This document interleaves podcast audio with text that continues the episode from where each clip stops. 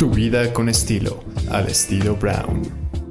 Estoy encantada de volverte a ver, Ah, que llevaba tiempo de no verte, creo que desde Puebla, hace ya un par de añitos me parece. Estoy con el chef Ricardo Muñoz Zurita, ¿cómo estás? Me estoy muy contento con esta apertura, ¿no? ¡Qué aperturaza! Sí, sí, sí, Litoral Cocina de Mar, que es un proyecto que ya tenía yo tiempo en él, pero que finalmente ha cuajado, ¿no? Sí. Pero el tiempo es porque hubieron cosas que no dependieron de nosotros, como la pandemia, por ejemplo. Claro, pero esto entonces ya lo vienes trabajando Sí, desde ya. previo a la pandemia. Nada en mí es espontáneo, esa es la parte aburrida. O no, o no O aburrido. Bueno, porque sale bastante perfeccionada, ¿no? Esa, Claro. es, esa, es, esa es la garantía que hay. Bueno, pero sabemos perfectamente bien que tú eres un hombre que te dedicas a estudiar y a, y a conocer y a compartir Sí, todo lo que, todas tus investigaciones, todos tus conocimientos y yo creo que por eso también sobresales entre muchos otros más cocineros que hay muchas propuestas y tú haces un realmente todo un tema de investigación de todos tus proyectos, Ricardo. Sí, eso sí es totalmente cierto. Eh, el, eh, como decía yo, no hay nada de improvisación ni de espontaneidad, y inclusive creatividad hay poca, porque yo acabo tan enamorado de lo que voy conociendo, de, de todas las cocineras de México y etcétera, que cuando llego a mi lugar de origen o, lle- o llega el momento en el que hay que poner en escena eh, aquello que, que aprendí o me fue dado, no se me antoja ni siquiera cambiarle. Porque, porque, porque, eh, eh, a ver, es que hay veces que me han dado recetas, eh, señoras, que han cocinado un guiso 40 años y saben los secretos y saben los comos y saben de los polvos mágicos, ¿no? Y entonces, este, y comparten conmigo estas recetas y, y una cosa que siempre pienso con mucha sinceridad es, no quisiera yo decepcionar a, a- a la persona si algún día viene a mi restaurante, ¿no? Claro. Que, que luego llega a suceder, desde luego, Ajá. ¿no? Y Pero- entonces no quiero, no quiero cambiarle. Eh, eh, cambio muy poco y si cambio, cambio la presentación. Y si cambio es para aportarle algo, pero no rasurarle algo. Eso Esa yo- es una manía de chef. Siempre rasurar las cosas, Ajá. sí. Pero además eso habla, eso me parece muy lindo porque en estos tiempos, pues todo el mundo reinventa cosas. Sabemos que el tema de las fusiones, de la gastronomía contemporánea, de todas estas propuestas que sí se critican mucho porque a veces te sientas en un restaurante y no entiendes lo que estás probando. ¿Qué opinas de esto? Tú que eres un verdadero purista. Hay, hay casos muy remarcables de colegas que hacen una gran cocina contemporánea, que hacen una gran cocina fusión, este, que son grandes cocineros. Eh, eh, hay casos muy remarcables, pero lamentablemente también hay casos muy tristes en el que a veces se ponen a tocar un producto o un tipo de salsa que no conocen y los resultados no son verdaderamente los mejores. Y luego hay a- hasta nombres, digo, no, no se trata de, de- llevar a juicio a nadie, pero luego hay nombres muy tramposos, porque eso con, bajo el título de cocina de autor te pueden dar lo que quieran. Y- Exactamente. Y, porque es su cocina de autor, y alégale, y alégale.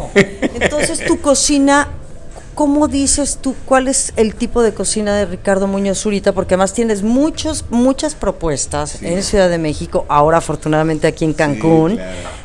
¿Cómo definirías tú tu gastronomía? Yo sé que es una pregunta un poquito. Simplemente clásica tradicional. O sea, realmente sí lo es. Y yo trato de mantenerme ahí. Y voy aumentándole cositas, como por ejemplo la maravillosa vajilla que conocerás hoy, toda pintada a mano, este platos muy exclusivos. Y le vamos dando ese como dicen los franceses, el cachet de elegance, ¿no? Para, para, para que hacer de algo muy cotidiano, muy común, se vuelva en, en- en algo muy cotizado. Claro. Ahora, litoral. Para mí el litoral son estas explanadas de territorio en donde puede estar involucrado el mar, el río y los lagos. Los lagos. Hay muchas especies que habitan ahí, Sí, sí, marinas sí. y terrestres, y que además, bueno, pues viven en muchos microclimas. ¿Qué pasa con esta propuesta hoy litoral, que me encanta el nombre, y también el concepto? Cuéntanos. Bueno, pues ya, mira, has dicho una gran verdad que es realmente la respuesta a esto. Hay que, acordarse, hay que acordarse que mis orígenes son tabasqueño veracruzano, entonces de las aguas dulces de los ríos, claro, eso ya no se consume ahora porque han pasado algunos años, ¿eh? Sí, sí, sí. este, eh, pero bueno, el pochitoque, la icotea, la tortuga, el peje lagarto, las piguas, que son estos como, como langostinos hermosísimos de río. Este, y por el otro lado, pues el, mar salado de Veracruz. Así que yo tengo estas dos aguas en, en, mi vida. Y sí, eh, eh, Litoral eh, cumple con esta función de tener preparados tanto de agua dulce como de agua salada cuidando muchísimo un tema, la preservación y, el no deteriorar los mares. Así que todas las recetas están eh, muy meticulosas, cuidadas en el sentido de que vengan de pescas de buenos eh, hábitos y costumbres, pesca sustentable, al igual que los camarones y al igual que que, todos los mariscos, respetando las vedas y respetando las temporadas. Entonces, eh, por ejemplo, hoy en la cena tendremos eh, prácticamente todo preparado con robalo, porque es lo que está de temporada y porque es lo que es de la pesca sustentable en este momento. Claro. Es una gran preocupación lo que está pasando también en los mares, Ricardo, tú lo sabes, y bueno, ahora escuchamos mucho el concepto también de pues de, cultivo, de pesca de cultivo. ¿Qué opinas de eso? ¿Recurres a ello? Sí, porque mira, eh, estamos inmersos ya en un mundo tan moderno. A ver, no recurro tanto, pero pero sí recurro a ello porque eh, es también una manera de preservar. Hay ahí unas controversias este eh, por ejemplo en el caso del salmón que ni siquiera es de nuestras mares así que lo ponemos de ejemplo para no para no acusar a nadie. Este eh, el, salmón que dicen que es muy sucio que se sucia mucho el agua y que en pro de, producir salmón nos estamos acabando otras especies claro porque está la huella de carbono que también eso ya digo que es un gran compromiso porque se habla de sustentabilidad de sostenibilidad de huella de carbono y yo digo pues pero, pero la buena noticia es que por lo menos ahora yo diría la gran mayoría de mis colegas, la gran mayoría de, los chefs eh, eh, eh, connotados de México están preocupados y ocupados en este tema. Ya hemos perdido la inocencia de utilizar cualquier pescado o, de no saber la trazabilidad del producto, ¿no? Ahora sí sabemos, por lo menos yo, y vuelvo a insistir, muchísimos de mis colegas, este, estamos muy al pendiente de dónde llega tal pescado, por qué, etcétera. Ya sabemos que hay cosas que no hay que consumir en ciertas épocas del año, las vedas. estamos más al pendiente de esto. Claro, y, yo creo que más informados y más conscientes, ¿no? Sí, caramba, qué, qué tiempos aquellos cuando yo empecé a cocinar, que no importaba de dónde viniera el pescado ni nada, no, no éramos conscientes de esto, ¿no? Pero, pero era una inconsciencia nata, era una inconsciencia juvenil, ¿no? Pero ahora tenemos que estar más cuidadosos con esto, ¿no? Sí. Ricardo Muñoz Zurita, ¿qué, ¿qué piensas tú? ¿Cuál es tu visión del futuro de la gastronomía en México? Tú como un gran maestro y ejemplo a seguir de muchos que, que vienen atrás de ti, que han venido atrás. Van a ver, ya existen, pero se van a radicalizar más, pero en el mejor sentido de la palabra. Van a haber dos grandes tendencias. El terreno de la comida tradicional, la comida popular, que esa nunca va a pasar de moda. Y va a haber otra gran línea que ya existe, pero que también va a crecer más todavía, que es lo que estamos llamando cocina contemporánea cocina de autor o, puestas como cocina de barrio, como cocina de mar, en este caso que el mío, van a ver siempre todas estas propuestas, pero sí son dos grandes líneas que van a ir conviviendo una con la otra, porque la cocina contemporánea no puede existir sin la tradicional. Ajá. Pero bueno, estás en favor de la cocina contemporánea. Claro, claro, porque te decía yo que hay grandes ejemplos, tenemos grandes artífices de esta cocina. Eh, se procuró no dar nombres, no por otra cosa, porque siempre que uno hace una lista hay problemas de omitir a alguien. Y entonces eh, prefiero no, pero pero sí, este, eh, por ejemplo, en estas últimas décadas he visto con mucho placer la inclusión de las mujeres. Ahora hay grandes chefs mexicanas. eso era eh, eso eso era algo impensable, pero bueno, a mí me parece maravilloso. y, y ¿Tú creías que era, o sea, sí sientes que fue impensable cuando tú empezaste, no se hablaba, no había nombres de mujeres? Sí, pero no porque estuviera prohibido, sino que el trabajo de la cocina es muy arduo y se necesitaban mujeres, fíjate que eh, eh, eh, voy a tratar de no darte los nombres, pero de todas las mujeres importantes en México, todas tienen el mismo perfil. son mujeres muy logradas, son mujeres muy cultas, son mujeres que por lo menos hablan dos idiomas, son mujeres que tienen un grado de, licenciatura o similar. Date cuenta que ya no es ese cocinero que, que por aspiración o que por este eh, como curiosidad y por hacer su bien su trabajo llegó a ser chef, sino que éstas se prepararon, así que son más listas que nosotros. sí, no, y sí lo creo, sí lo creo, platicar con, yo platico con muchas de ellas y siempre es un gran aprendizaje.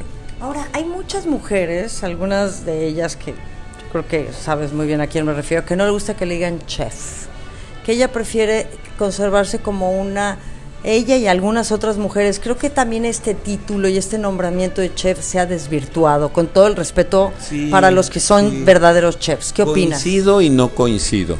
Coincido porque sí se ha desvirtuado y ahora cualquiera que hace una salsa ya le llaman chef. Exacto. Y eso no es, porque uno tiene que, para ser chef, a ver, te paso algunas características de, de, qué debe ser un chef. Primero debe ser un gran cocinero, debe ser experto en un tipo de cocina o de varias, pero por lo menos en una, debe saber manejar la, la cocina, debe trabajar en la línea. Eh, que es eh, el foro donde estamos haciendo, saber manejar el personal, saber administrar. Entonces hay quienes nada más cocinan y se llaman chef. En ese sentido, sí estoy de acuerdo. Eh, pero bueno, yo tendría que decirte que, con todo lo tradicionalista que soy, también creo en los vientos nuevos, en, en, las cosas nuevas. Por ejemplo, lastimosamente estamos perdiendo un, un término y lo estamos cambiando por otro, eh, que es el de la mayora, esta, esta gran cocinera que por ser simplemente mujer, ya, ya no llega a ser chef, llega a ser mayora. Pero el término lo estamos perdiendo y a mí no me gustaría que se perdiera. Y ahora estamos cambiando ese término de mayora por su chef, ¿no? El, subchef.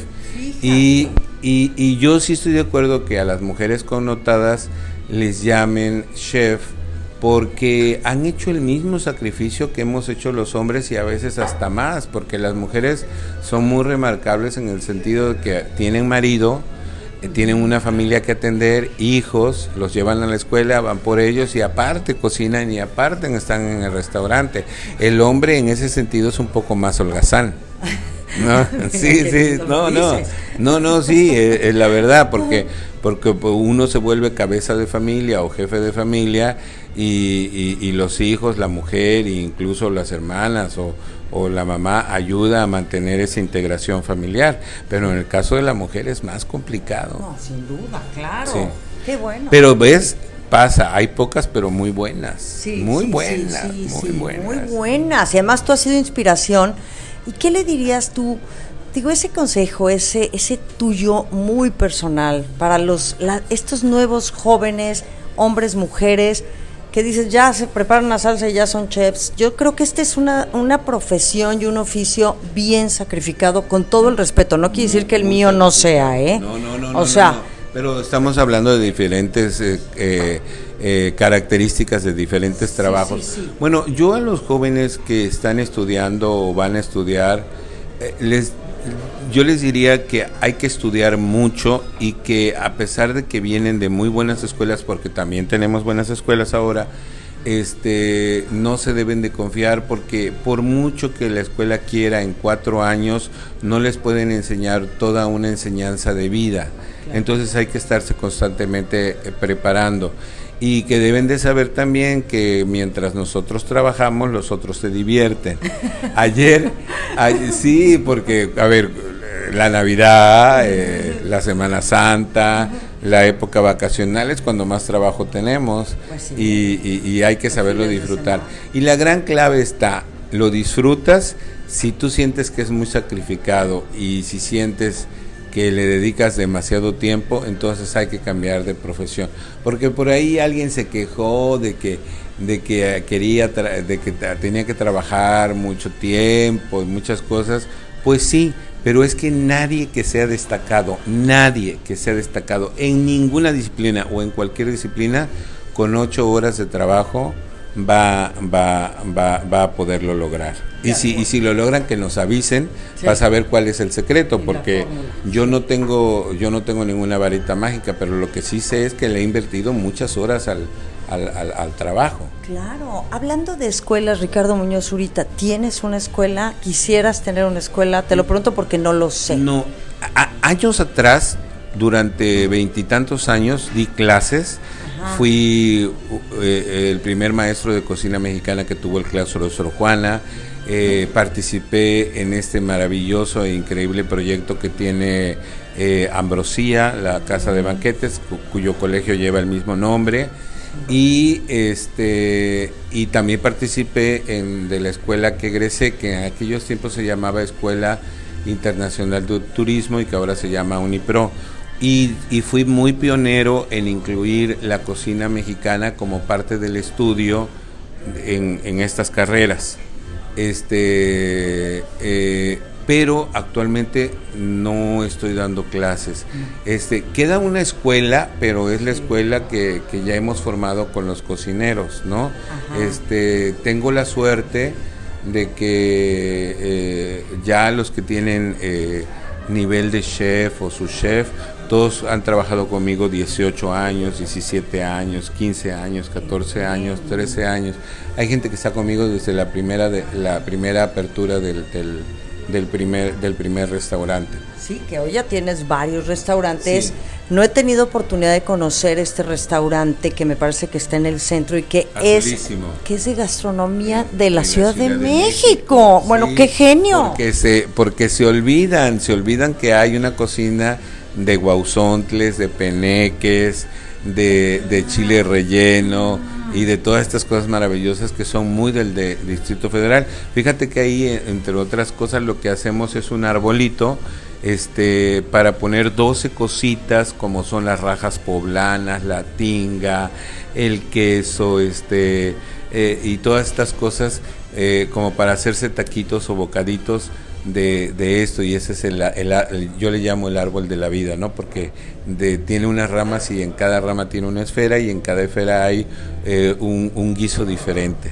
Y esto tú has venido a establecer realmente la gastronomía de la Ciudad de México. O sea, ya la conocemos los que vivimos en Ciudad de México, pero no como... Exacto. Y no estaba toda junta. Acá la, acá, acá la tenemos toda junta, sí. Bravo. Sí, sí, sí, sí, sí. Muchas gracias. Ya iré a conocer. Sí, bueno, te esperamos, te esperamos y ahí te, te, te, invitaremos para que conozcas de lo mejor que, que hacemos. Eh. Ricardo, admirable. Luego veo muchas cositas muy lindas. Bueno, tú, este libro, el de la gastronomía mexicana, yo lo tengo, que es un tesoro.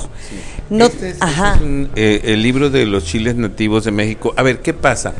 Que la, que la que el diccionario es muy completo, pero yo a veces quería aumentarle y aumentarle y aumentarle más hasta que me di cuenta que lo que había que hacer era otro libro. Entonces, del apartado de chiles, que está de, que son veintitantas páginas, son muchas, sale este otro que son los chiles nativos de México. Pero para las preparaciones tenemos las salsas nativas de México, mm. que son también chiles, y hay un libro que ahorita no está, que es el, el, libro de, de, los chiles rellenos de México. Entonces, date cuenta cómo de solamente un apartado del diccionario eh, he hecho tres libros grandes este, del tema, porque una cosa son las salsas, otra cosa son los chiles rellenos y otra son los guisos que se hacen con eso, ¿no? Entonces, por ejemplo, en este gran libro, pues viene, entre muchas otras cosas, está la receta del chile en nogada. Claro, Sí, que tu ya chile. Es una gran especialidad. Exacto, Sí, sí, que esa sí. ya es una gran especialidad. Bueno, Ricardo, pues a mí me da mucho gusto El gusto es verte. mío. Te admiro mucho. Muchas Eres de veras un ejemplo en México. Sé que has estado en una bola de lugares, de, de viajes, de eh, Sí, programas de televisión. sí, y todo hay que cumplir y todo hay que hacer porque todo es importante, todo. Sí. Todo. Todo es importante. Este proyecto, me imagino, no te quiero preguntar si viene algo para ti a futuro. Sí, Ah, tengo. más allá del litoral, hoy que estamos aquí presentes. Sí, tengo, tengo, estoy poniendo un piececito en, en Veracruz, en el, en el puerto de Veracruz, porque siento que hay ahí también una gran gastronomía que se conoce, que se conoce poco. Y este eh, eh, tengo eso y vienen algunas publicaciones. Tú sabes que el mundo editorial es lento y se mueve se mueve muy despacio. Pero sí que tengo ahí algunas investigaciones que, que ya me preocuparé el año que entra, porque increíblemente ya estamos a más de la mitad del año. Sí. Este, me preocuparé eh, de ponerlas todas en líneas y todas en orden, porque hay una bonita investigación de moles también. Ah, qué bien. Sí, sí, sí. Pero mientras Y tanto... ve, se repite el chile. ¡Ay, es, es, es, este, es, es este, otra vez es regresar. Es que es, eh, también es un ingrediente muy importante, pero voy, luego haré cosas con jitomate. Ahora hay mucha controversia del maíz, de, digo, ya sabes de cómo se está este vendiendo en el exterior, todo el tema este de la de mm, transgénico, Sí, de, de- se está Estamos perdiendo poniendo- la semilla. Sí, sí, sí hay, sí hay un acecho. O sea, mm, veamos. Primero, igual que las tortugas que nos las comimos en el pasado, en el pasado comíamos tortillas de maíz azul, tortillas de maíz amarillo, tortillas blancas, tortillas de todo tipo, pero no nos fijábamos en esto que mal llamábamos maíz criollo y que ahora está reclasificado como los nombres de las chefs, ¿no? Que, eh, ha cambiado el nombre y ahora lo propio es decir maíz nativo Porque es el propio de las tierras de donde tú te encuentres. Muy bien. Entonces ahora existen eh, más de 52 este, razas de maíz, podrían haber más, pero no todas están registradas y tenemos un montón de variedades de, de- de maíz, ¿no? Al grado de que la misma Conavio no, no se da abasto para terminarlos de clasificar, aunque la Conavio ha hecho este, una gran labor al respecto. Eh, eh, entonces, ahora hay asociaciones como Sin Maíz, Sin Maíz no hay país, hay la Asociación al Consumo de la Tortilla, hay, hay varios eh, programas educativos y también de salvaguarda que nos estamos preocupando de algo que es muy nuestro y que por ser tan nuestro pues lo veíamos pues yo no, yo no diría como poquita cosa, pero ya estamos acostumbrados, ¿no? y, y cuando, y, y de repente se nos dice que tenemos que cuidar. El problema del maíz transgénico es que todavía es muy pronto, pero, pero todo lo que no es natural, muy bueno no ha de ser. De. Este, entonces, y- y lo, y lo que se está procurando con el maíz transgénico es crear mazorcas muy grandes, muy productivas para la alimentación. Este, pero le estamos, pero lo estamos rasurando todo a que sea maíz blanco, maíz amarillo y maíz azul, pero ¿dónde quedan los rojos? ¿Pero dónde quedan los morados? ¿Pero dónde quedan los negros? O sea, nosotros tenemos que cuidar porque esta es la tierra del maíz. De acuerdo al Popol Vuh, somos los hombres del maíz. Entonces tenemos que cuidar eh, esto y hay muchas asociaciones, hay gente muy connotada como Cristina Barros, que es toda una científica al respecto, este, en fin, hay mucha gente ahora preocupada y ocupada en la salvaguarda y preservación de las variedades del maíz y no dejar porque el problema, uno de los tantos problemas que no sabemos, eh, como te acabo de decir, qué connotaciones puede tener en la salud. El problema es que el maíz transgénico poliniza al nativo. Y, el, y hay un serio problema eh, legal porque el maíz transgénico tiene registro. Entonces, si el maíz poliniza a otra milpa, entonces lo que va a pasar es que eh, Monsanto o el dueño de esa patente puede demandar al, al, al, al, campesino nativo de México, nada más eso falta, este eh, eh, por estar utilizando su semilla. Entonces ese, ese es, una, es una tragedia, francamente. Y los estudiosos saben que, que un litigio de esos cuesta más o menos 20 mil dólares, mismo dinero que nuestros campesinos no van a tener para poder defenderse. Por eso es que los estamos cuidando y todo el tiempo estamos publicando en las redes las cosas nuevas que van saliendo. O sea, eh, eh, eh, es un tema muy complejo. Muy. sí. Pero yo te lo quería preguntar, yo sé. Sí, entonces, bueno, esperamos pronto eh, de Ricardo Muñoz Zurita este libro más de chiles, de moles y de otras cuantas cosas. Muchas cosas. Quedan, todavía quedan en mi cocina muchísimas cosas por publicar. Perfecto. Bueno, y para concluir, que me encanta platicar contigo y gracias por esta conversación tan, tan rica, tan bonita aquí en Litoral. Ya sé que también, bueno, mucho producto local de todo lo que hablamos de los litorales, las bebidas, también enaltecer los destilados, que es bien importante, hoy también. Me no solamente tenemos tequila ni mezcal, que son los dos grandes estandartes, también hay raicilla, hay sotol, hay posh, hay bacanora o sea, tenemos eh, prácticamente todas las variedades de destilados y muchos licores regionales y no solamente eso. El whisky está hecho con maíz nacional, este, la ginebra, tenemos ginebra mexicana y por si fuera poco, eh, se hace de gran calidad eh, un saque mexicano con arroz de Sinaloa. Qué bien. Sí, sí, sí, sí. Así que estamos americanizados por todas partes. y los mexicanos que estamos de moda además. Sí, estamos. La gastronomía de México, Se bueno. puso de moda afortunadamente. Bueno, pues tú te has encargado de eso también, mi hermano. Muchas gracias, felicidades. parte de culpa.